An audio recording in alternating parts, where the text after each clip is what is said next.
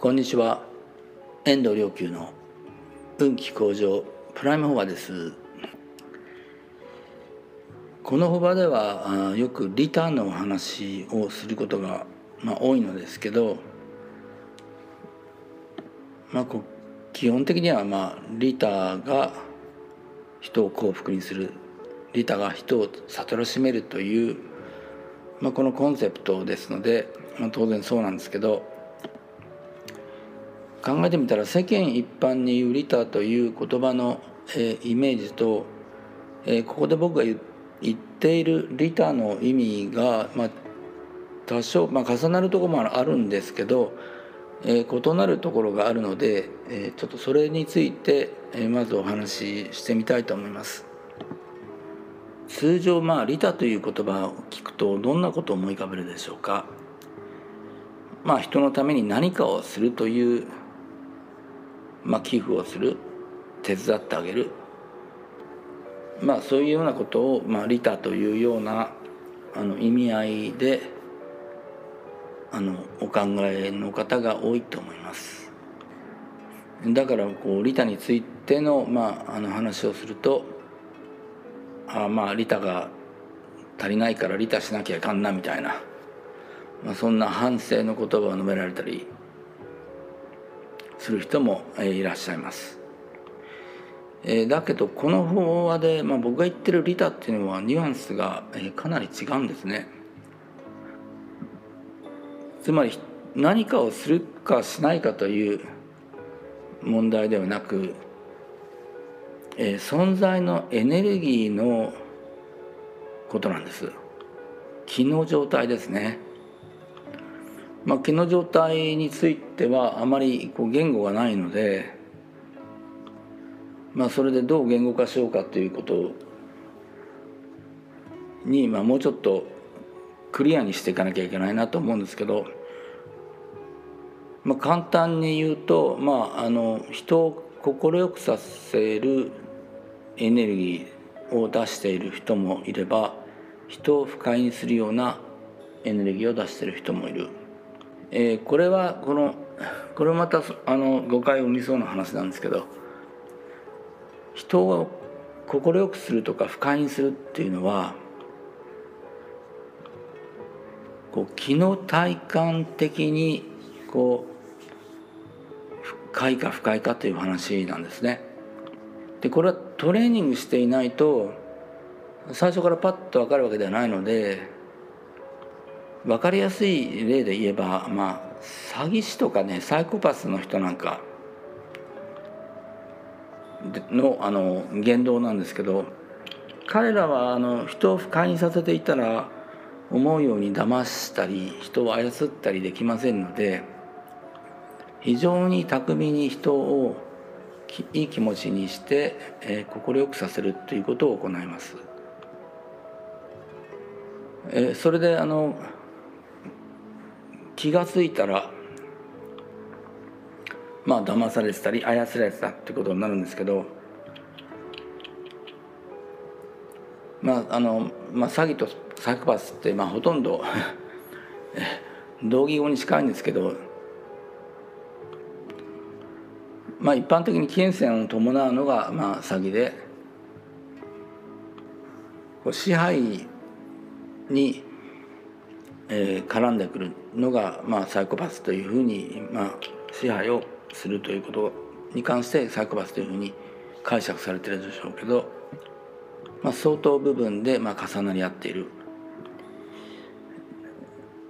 それで、まあ、人を快い気持ちにさせるっていうことの、まあ、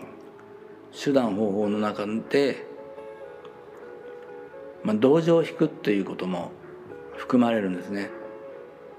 同情を引いて、えー、巧みに、うんまあ、自己犠牲的な精神のある人にこう何かをさせてそれで、まあ、巧みに感謝してああなんかいいことしたんだっていう気持ちにさせる、まあ、そうやってまあ成立していくんですけど、まあ、それがあの人によっては何年もにも経っていつまでかこうエネルギーや時には金銭まあ、労力というものをこう座り続けるということが起こる、えー、ただまああの何ヶ月か何回かあるいは何年かわからないんですけどいつかは必ず人はあの感じます。気がつきます。まあ遅かれ早かれ人は気がつきます。であのですから僕が言ってるこのあの人を快くするか不快にするかというのは普遍的なものでまあ最初は疑っててもやが逆ですよね。まああのサイコパスや詐欺師の場合には最初は信じてたけどやがて疑い出すってことが起こるんですけど逆にあの最初は疑ってても善意をやがてこの人は本当にまああの自分のことを思ってくれてるなってことがこうだんだんだんだんこう分かってくる。それにあの気はいつもこう爽やかでこう春のように暖かいというものがあれば、えー、それもまたいつかは分かることです。で何よりもねあの自分自身が出してる気のエネルギーというのはこれ同時に自分自分自身が自分が人に対して出している気のエネルギーというのはこれは双方向に働きますので何よりも自分自身にもあの心よいわけです。だから不快な気をエネルギーをこう出していると自分に対してもあのやっぱり不快なエネルギーを出すことになって必ず健康的なあの問題が生じてくる逆に気のエネルギーがあの良い状態というのは何よりも自分自身に対してあの心よいエネルギーを出しているということです。でそのこの心よいエネルギーの元は何かっていうとこれが利他の心なんですね。え自分自身を感情感情に入れずってこの宮沢賢治のあの詩の言葉にありますけど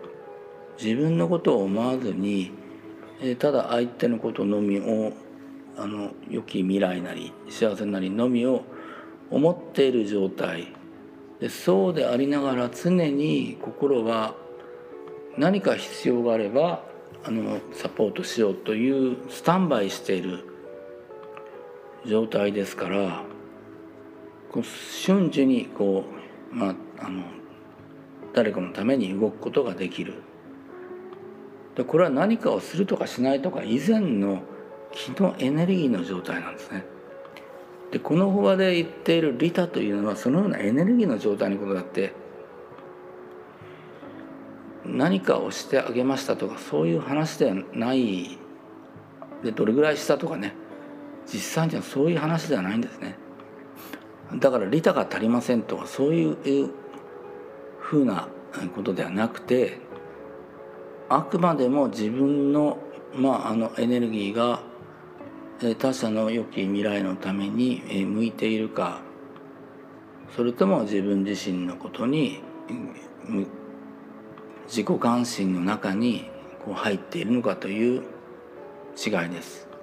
でよく陥りやすいのが、まあ、自分は客観的に見てるだけで他のために、えースタンバイしてないかもしれないけれど別に自己関心ではない。そういったあのグレーゾーンだと自分をまあ思っている状態。実はこれこそがまあ人間界の落とし穴といいますか気の不快な状態であるっていうことをまあ認識する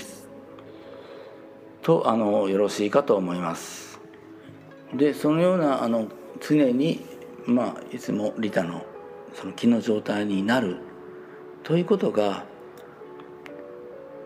大乗仏教というか、まあ、あの利他の祈りの行においてはまず、まあ、基本的なことですしもしそのような状態にないのであれば、まあ、年々その利他の祈りとあのマントラのまあ、念の集中において念の集中的な持続によって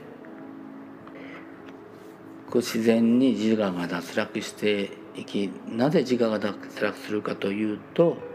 それは宇宙大霊がまあ宿ってきてくださるからです。えー、何か重いこう鎧かなんかをこう下ろしたような重荷を下ろしたような状態体感これをまあ自我の脱落ということなんだですけどそれに代わって、まあ、宇宙大霊があの宿ってくださると。それはまあまさに宇宙のこう瞬時に瞬間瞬間こう変化する変化する宇宙の心の状態でその変化というのはまさに利他をスタンバイしている利他心の状態です。この状態になった時さまざ、まなそれまでの心の縛りから解放されますし、えー、人生観が一変します。そこに、えー、運気の向上が現れてくる。のでぜひ、まあ、あなたも周りの人も世界の人々のこの利他の気エネルギーの状態になって運気向上の人生を開いていっていただきますように。